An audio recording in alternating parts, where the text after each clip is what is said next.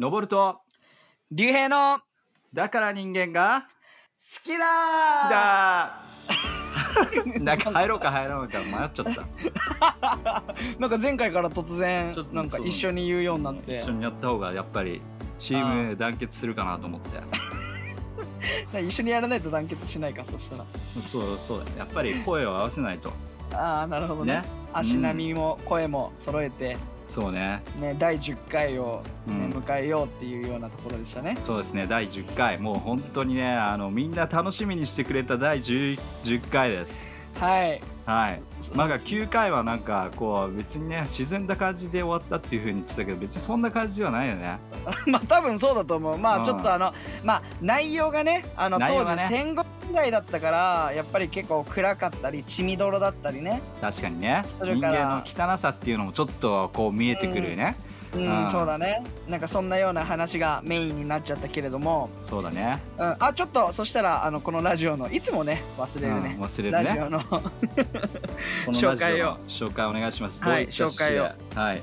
いたします。あの、はい。まあ歴史とかねつまんなかったりなんか聞いてても面白くねえなって思うような人とかいると思うんだけどもうん。ねそういう人たちにもぜひ聞いてほしいラジオです。えっとね。このラジオではまあクリスチャンである俺たち、えー私もクリスチャンでのぼるさんは牧師ですね。クリスチャンの牧師です。えーそして、えーこのおクリスチャンたちである私たちがあクリスチャンである私たちだ、まあ、はい。歴史を、そして人間を、えーうん。クリスチャンとしての角度で見ていって、お。えー現代に生きる俺たちの、えー人生のヒント、ね、考え方のヒントを一緒に得ていこうと、そう一緒に得ていきたい。だから皆さんそ一緒に得ていきましょはいあう、一緒に考えていきたい。そうだね、うん。俺たちが話してるのを聞いてそうあ彼ら面白うそうだなとかじゃなくて、じゃなくてね。まあそういうメッセージもいいからね。嬉しいけどね、嬉しい 本当に嬉しいです、あのどんなメッセージでも嬉しいんで、あの楽しんでそうって、うんはい、レビューに書いてください。はいそうですね。お願いします。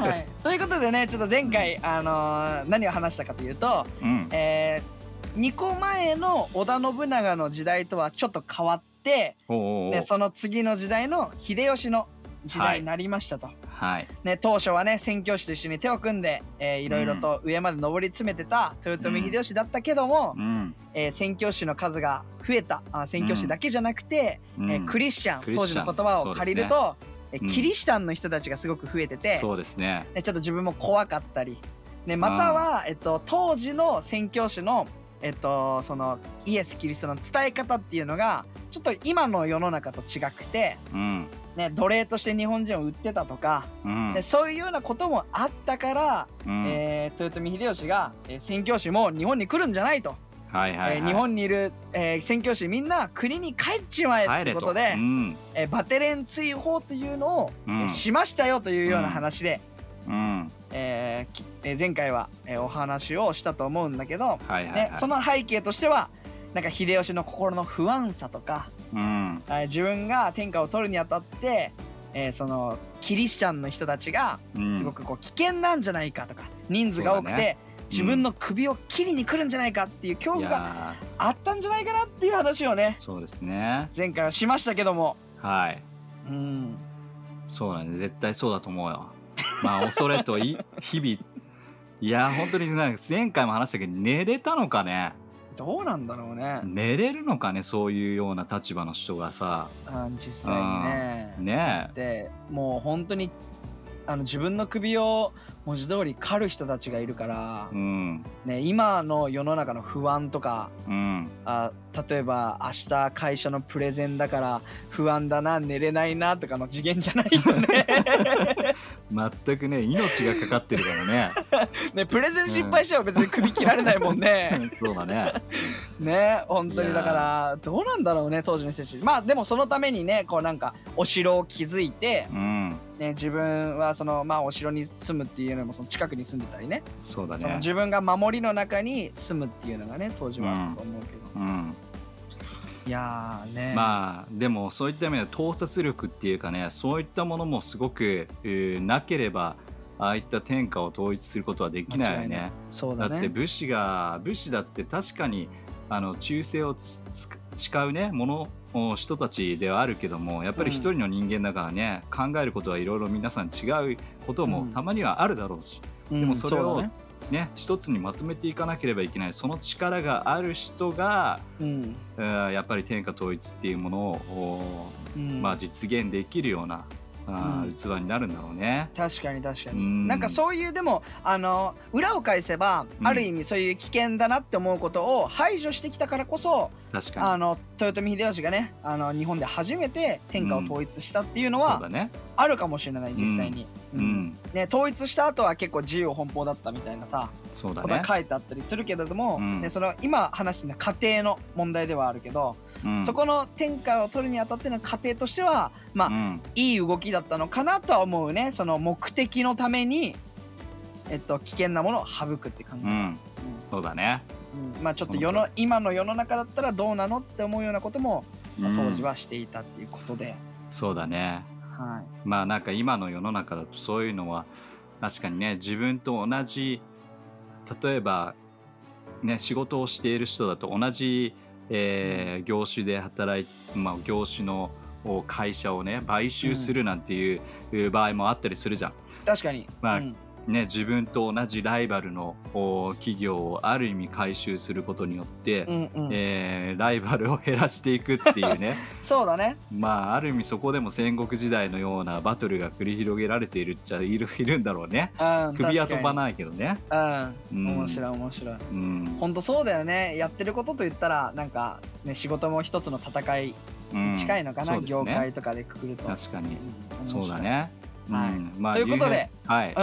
大丈夫です。そのまま続けてください。話をまた広げようとしてしまったね自分がい第たので、10回にもはいなったのに、うん。あの全然息が合ってい。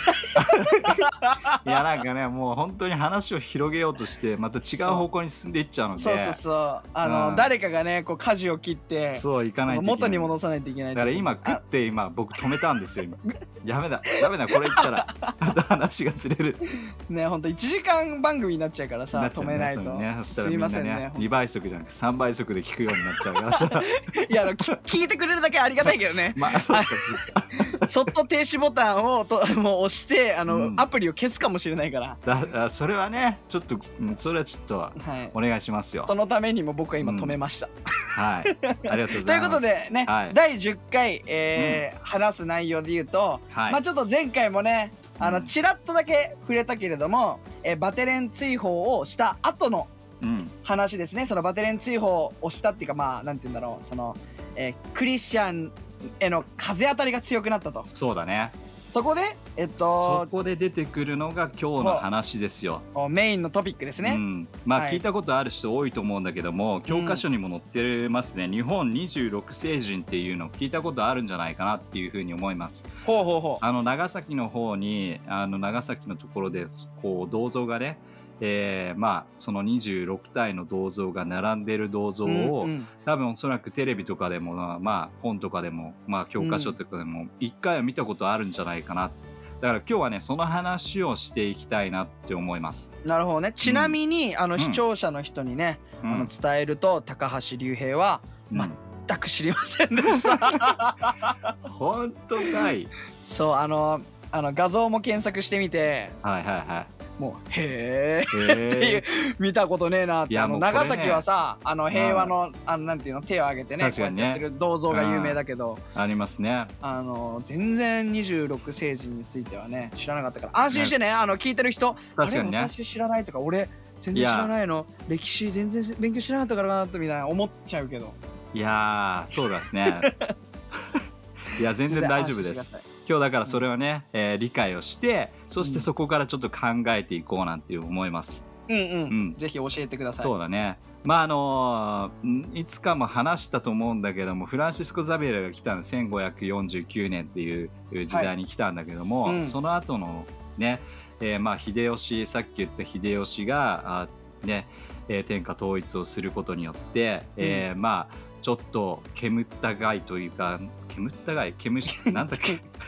煙たい？なんか。煙たい。ね、うん。この目の上のタンク部じゃないけども、うんうん。なんかこうねあの邪魔になる勢力が、あーキリシタン、まあ、キリスト教を信じる人たち、まあ、うん当時、えっとまあ、人口はね大体200 2000万人ぐらいいたというふうに日本全体ねえー言われていますけども、うん。九州の方あたりを含めてキリスト教の数があー豊臣の時代から一気にやっぱりバンって増えて30万人ぐらいになったっていうふうに言われてるんですよ。えーだから これ急激に増えた。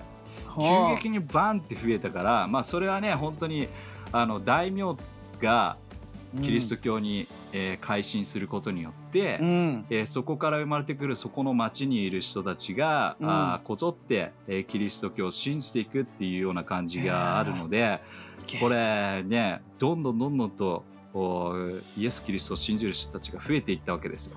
ああすごいね。30万人ってうん、すごい数字だよ。だってそうだよ。もともとは言葉が通じない国からうん来たものなわけでしょ、ザビエルの時代はさ、うん。ねあの日本ももちろん当時の日本人は当たり前だけど今もそうだけどさ、うん。あの日本語しか喋れないわけじゃん、うん。ね、今もねなんか英語喋れる人ってまだ日本でも少ないって言われてるけどうん。でもその中でもさ、うん。ね、キリスト教を伝えるのも大変だったし理解するのも大変だった時代から、う。ん。ね、ちょっとだけ時代が変わったら30万人ってすごいな、そうだよねでもね、うんそれだけ広がるっていうのはさまあなんかやっぱりこの聖書を読んだり聖書の話を聞いた時に日本人にこうこう日本人の心にストンって落ちるものがやっぱり聖書にはいっぱい隠されてるんだよね。まあそうだろうね。思うよねなんかそういうところって感じる？なんか聖書を読んでてうん。竜兵くんなんかもう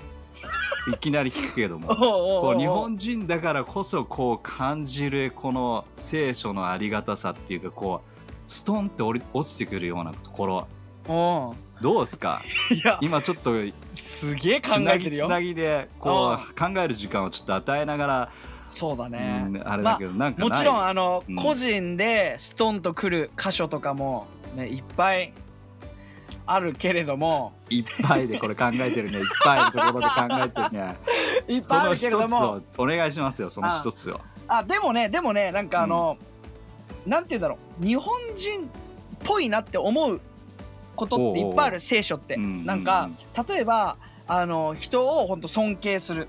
はいはいはいはい、うん。確かにね。愛するって言われるのは日本人としてはあんまパッとは来ないけど、うんうんうん。その人を尊敬するってなんか日本人ってすごく強いと思うのよ俺は。う。んあの他のひ国の人があの低いって言ってるわけじゃない弱いって言ってるわけじゃないんだけどなんか日本人としてうん。生まれて多分聖書に出会ってなくても人を尊敬することって結構教育の中でうん。結構大事にしてるような感じなんだよね。はいはいはいはい。でもちろん聖書俺もともとはクリスチャンじゃなかったんだけどであの聖書を読んでみた時に、うん。なんかあこれって結構俺の心の中にもともとあるやつだとか、うんうんうん、そういうのはいっぱいあったね実際、うん。うん。確かに、うん、日本人って結構まあ今の現代だとあんまりこうなんて言うんだろう戦いたくなかったりさ、うん。どちらかっていうとすごく平和主義な人が多いのかなって思うんだけど、うん。なんかそういう言葉もすごく書いてあったりさ、うん。あの聖書にはすごくこう平和をなんていうの心まあ平安だよね。心の中に平安を持つみたいなさ、うん。うんそういうのってすごくなんか大事だって言われてるけど、うん。なんか日本人って勝手な俺の偏見かもしれないけどそういうのってもともと植わってるような気がするから、確にね。多分当時の長崎の人たちもそういう言葉聞いた時に、なんかこうあれなんか一緒じゃねえかみたいな。なんか一緒だぞっていうようなことあったかもしれないねね。もしかしたら。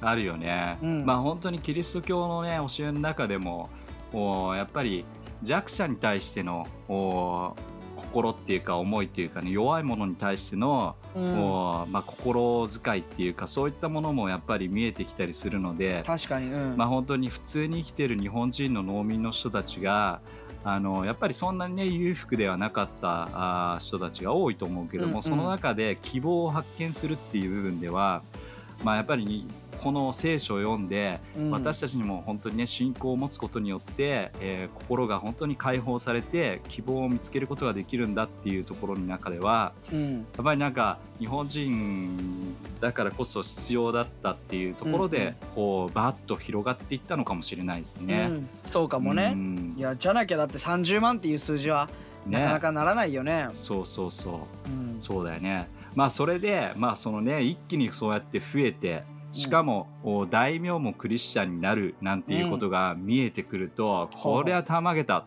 ね。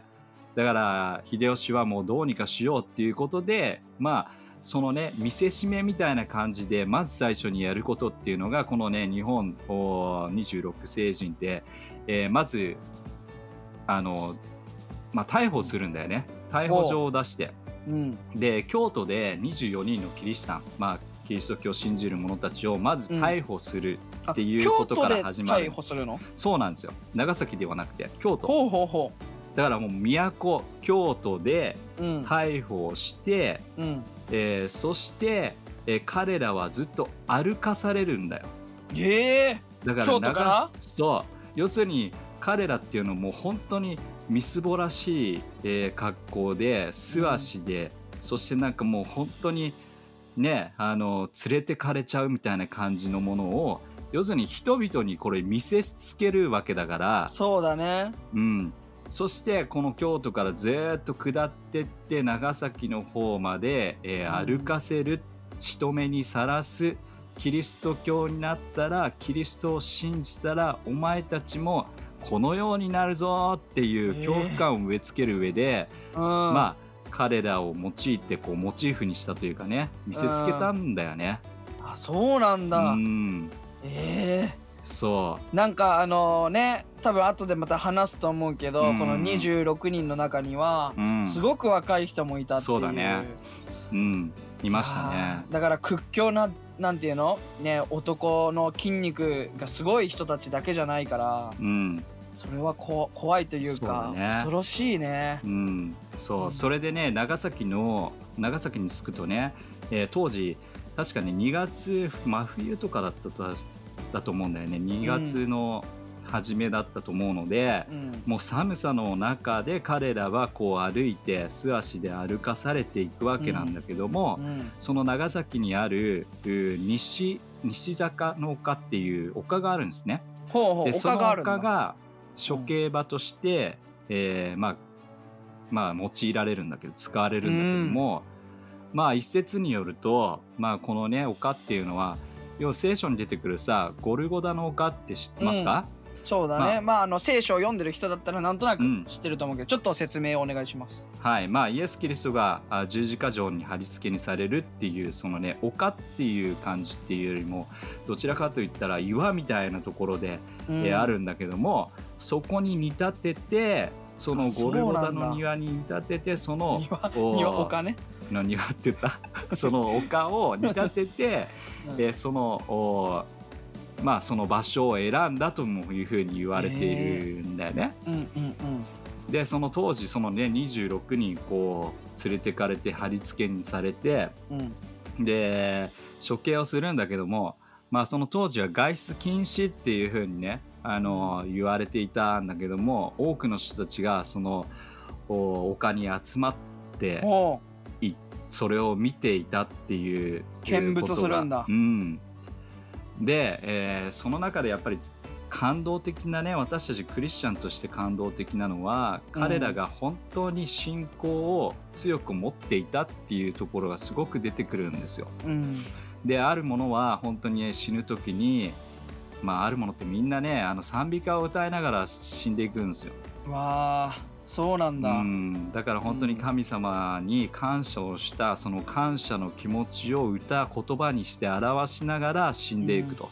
うん。でこれ普通だと考えられないことが起きてるわけじゃん。要するに彼らが目の前にしてるものっていうのは痛いきつい、うん。ねえーこれから死を迎えるっていうところなんだけども、神様に対しての賛美を歌ってありがとうっていうふうに歌っているこの姿っていうのが、うん。多分クリスチャンの人だったらイエス・キリストのね十字架を見てよく理解するのかもしれないけどもこれって意味不明ですよね。そうだね、うん、何なんでしょう？う、うんん、普通の人から見たら多分わけわかんないよね。うん、で自分が死ぬっていう時にうん、歌を歌ったりとか、うん、何か感謝を伝えるっていうのは多分、うん自分が多分当時のただの農民だったらうん、なんでこんなことするんだろうって思うね。う。ん。まあイエス・キリストの有名なねあの十字架の言葉の中で、ね、彼らはしていることはよくわまあわからないのです。彼らを許してくださいっていうような言葉がね有名な言葉であったりするんだけども、まあなんかこの26人が貼り付けになった時に絶対に彼らが思ってたのはイエス・キリストのイエス・キリストも同じように十字架にかかったんだっていうところを自分たちもこう思いながらいたんだろうね。そして、えー十字架につけているその人たちに対しても憐れみの憐れみの、ね、目で、イエス・キリストがその当時していたように、えー彼らに対してもおかわいそうに思って許し許してあげようっていうことを思いながらこううん。賛美歌を歌っていくっていうシーンがあるんだろうと思ううね。ん。そうだね。ん。まあ、すごく感動的な話です。そして、うん。まあ、あの日本人はその中で20人いて、えーあとスペイン人が、まあ、宣教師の人たちですよね。スペイン人うん5人いて、ポルトガル人が1人いて、うん。まあ、それも宣教師ですね、えー合わせて26名の人がその貼り付けのになって5月、うん。あ5月じゃない2月5日かなに貼り付けになるんだけども、うん。さっきね竜兵が話してくれたその中には、えーまあ、子供もいたんだと。うん。だからこの光景も見るとやっぱり人が、まあ、人々に見せつけとしてキリスト教になるとこういうことが起きますよっていうことを見せるんだけども、うん。子供が中に入ってるっていうことがちょっとやっぱり残酷さがあってね。恐怖さを生むよね。間違いないと思う。ん、だから親としてもこれを見た自分がねキリスト教で親だったら自分が信じているからこそ子供も信じてる信じてるというふうに思われたらこれはもうたま、ねもう本当にえーやばいと。うそうだね。子供まで殺されちゃうかもみたいに思うよね親だったら。そうだよね。そしたらそこでもう自分の信仰を捨てようなんていうふうに思ってしまうような人もうんたちも出るんじゃないか、もちろん。まあそれは多分計算済みの上でのこうこうやってね京都からはるばるこう歩かせて人々に見せつけて、えーそうだね。いるんだろうけども。でその中で12歳のね少年、えールドビコ茨城君っていうね、えー男の子もいたっていう。12歳。12歳ですよ。ううん。ん、で、えーその中で彼がねあの彼というか処刑をつける、うん。えー人たち人がね彼に質問するんですね。うん。で質問っていうか処刑する前に、うん。まあ、キリシタンの教えを捨てればお前の命だけは助けてあげるよっていうふうなことを持ちかけるんだよね。うん。でルドビえーそのルドビコは君はその後なんて言ったと思う？ええ。でも12歳でしょ？小学校うん。5年生か6年生ぐらい。そうだね。ねえ。で死と隣り合わせなわけでしょ？そいやどんだけな恐怖よ。ううん。でそれであの信仰を捨てればうん。助けてやるって言われたら。命だけは助けますと。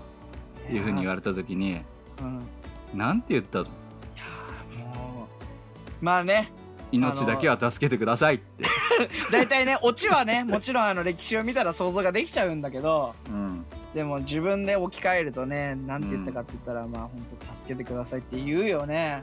そうだよね。うん。まあでもそれが本当にねあの彼が言った言葉っていうのはうん。この世の束の間の命と天国の永遠の命を取り替えることはできません。ってうん言いながらまああのまあ十字架にかかっていく、えーわけなんだよね。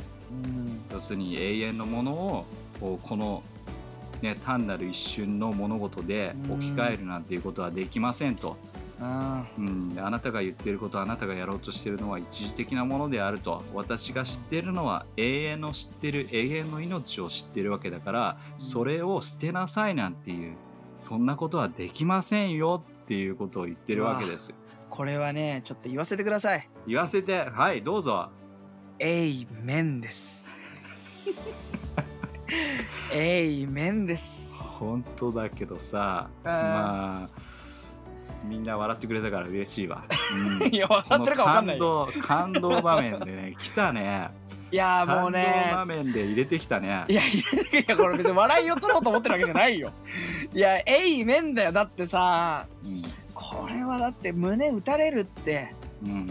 あのーうん、自分がそこまで信仰があるか信仰があるかっていう言い方も変だけどさうん。同じ立場に今も今も世の中でねあの、うん。クリスチャンって殺されてる国があるんだよ実際に、確かに。うん、今でもあのほ日本から一歩外を出て別の国に行くと信仰の自由がない国があって、うん。ね、クリスチャンって名乗るだけで処刑される国が実際にあると、確かに。ねでもその日本の、ね、ほんの本当に数百年前うんうん。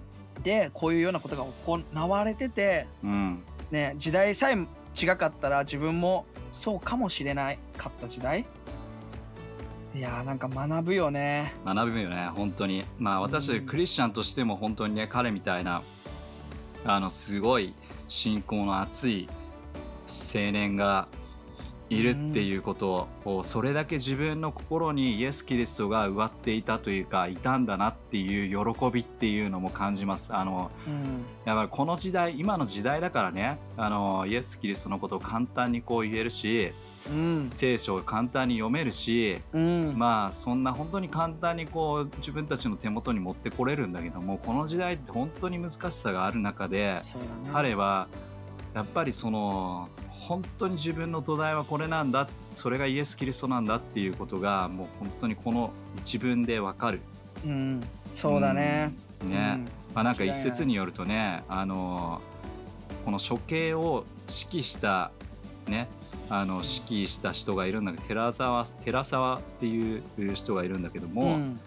これはねこうちょっとわからないクリスチャンが作ってしまった可能性もあるんだけども、うんうんでもなんか一説によると彼はその丘を最後処刑をした後に、うん。えーまあ、歩いて降りてくるんだけどその時に涙しながら、うん。あのーそこの丘を降りていくなんていう人たちが見ましたなんていうような、うん。あのーことも言われてるんだよね。うん。でもそれがもし本当であったらうん。多分おそらく処刑する人だってさそんな子供をね処刑したい、まあ、処刑する人だってその上に誰かがいて命令が下ってお前が責任者としてやりなさいって言われてるわけだから言われてる以上やらなきゃいけないっていう立場上やってるものだからさ、うん。うんそうだね。あのこの人だからさ最後に「お前の命本当は救いたいんだよ」っていうようなさこれ捨てればす、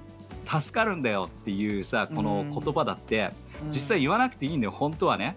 うん。本当は助けたくなかったらそのまま処刑をすればいいだけなんだけども、うんね。あえてここで聞いてるからさ彼の中でも、お前本当は俺したくないんだよと、本当はお前みたいなやつやりたくない。でもしょうがないからって言って最後捨てればお前の命は助けてやるよみたいなことを言ってるからさ、でその後に本当にそれがねそうだとしたら彼が本当に涙してこの丘を下っていったっていう光景があったらなんか辛かったんだろうね自分自身ね。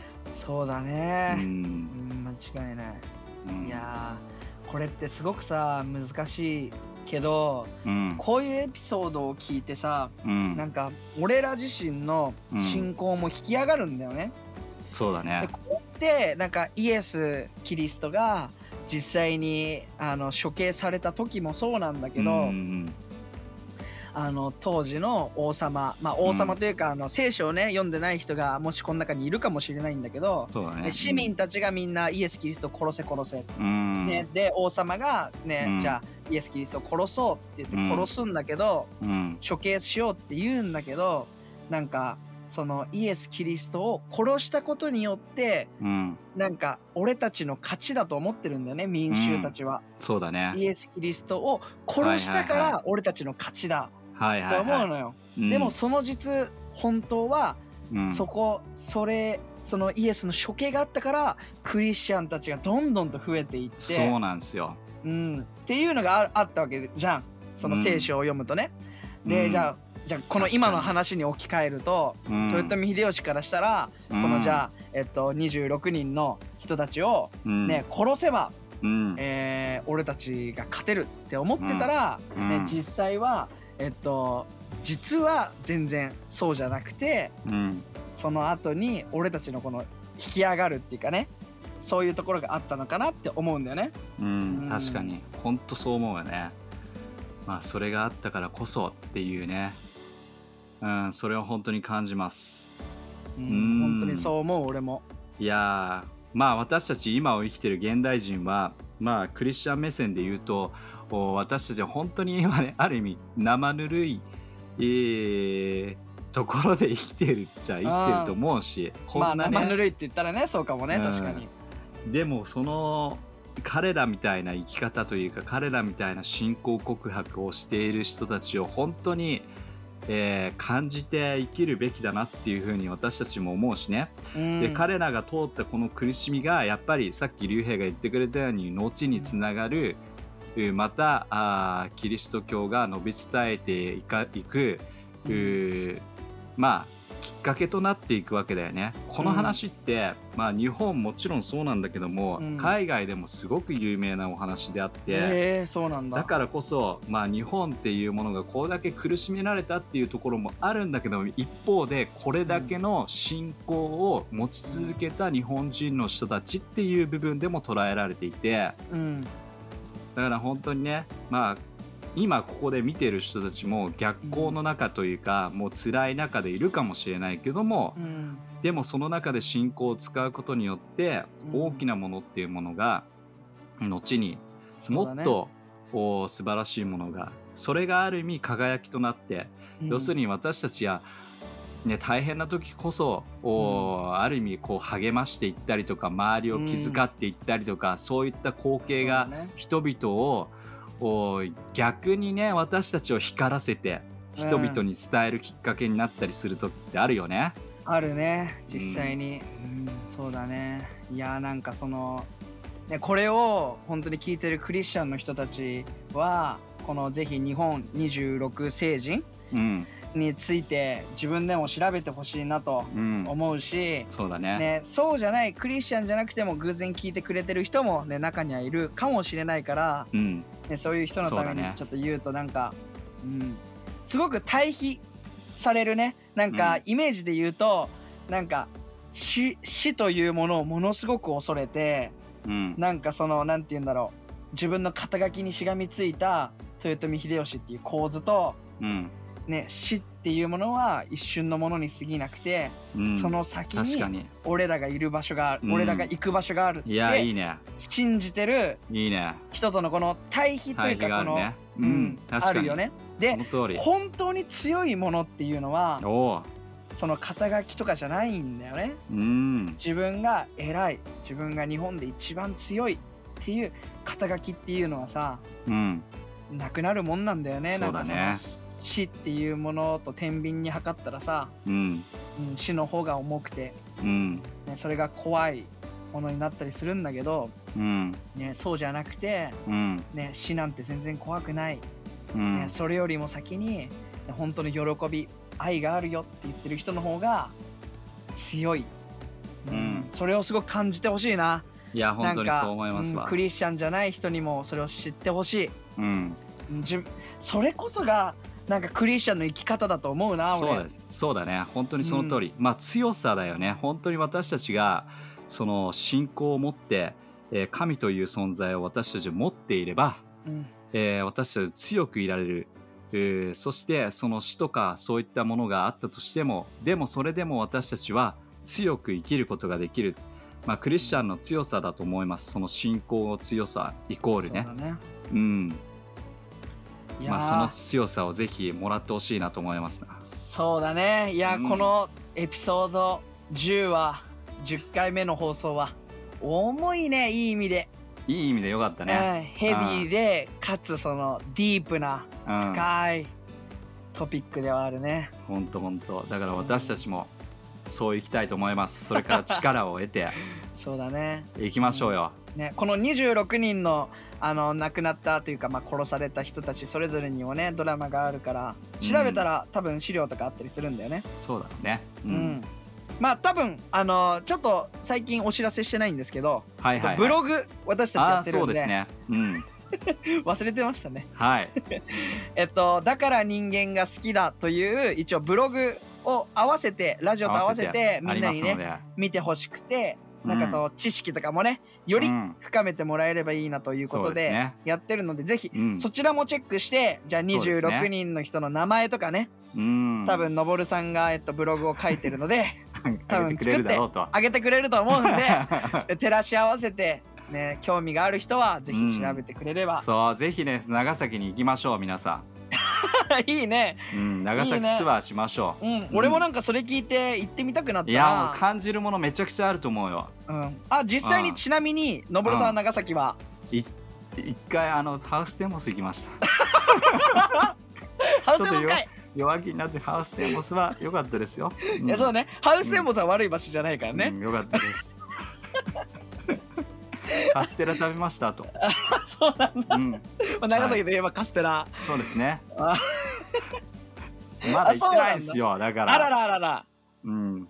行ってないの？そう。なんかさ第何回か忘れちゃったけど西郷隆盛の時はさうなんかさええ見てんないの？竜兵みたいな。やばいねちょっと。すごくマウント取ってたくせに。だってそれは東京にあるからね。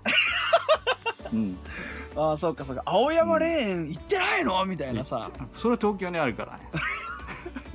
えーぜひねあのそう、みんな長崎ね行きましょう皆さん。うんみんなで行きたいね、なんそしてか美味しい魚食べてそうだね。まあいつになるか分かんないけどコロナとかがこうそうですね収束落ち着いたりうん。したらなんかみんなで視聴者の人とかと行あけたら。面白いかもしれないですね。それでこれガイドツアーして、えーもらえるみたいな感じでさ、ね、そしたら嬉しいね。いいねそれ。まあ夢はね大きくというかはい。まあどういう風になるか分かんないんですけど、ー東京ツアーもしましょう東京ツアーも。そうだねまずは東京で。うん、うん、いや面白いですね。はい、今日もめっちゃ勉強になりますね。はい。36分。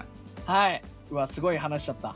はい、次回はちなみに どうですか？えー次回はですね、えー次の世代のお家康をちょっと話していきたいこうかなと思います。あじゃあここら辺は戦国からまあ江戸時代になるっていうよううなうね。メージかな？江戸時代です。うん。鎖国が起きまあその後ですね。その頃ですね。うん。うん、そうなってくるとやっぱり歴史ってのはつながってますね。つながってますね。うん、うん。じゃあいいですか？はいはい。じゃあ次回も聞き逃せないね。はい。十これを楽しみにしてる人いるんだからね。ははい。ほんじゃあまたねい、うんじゃあまたね。バイバイ。バイバーイ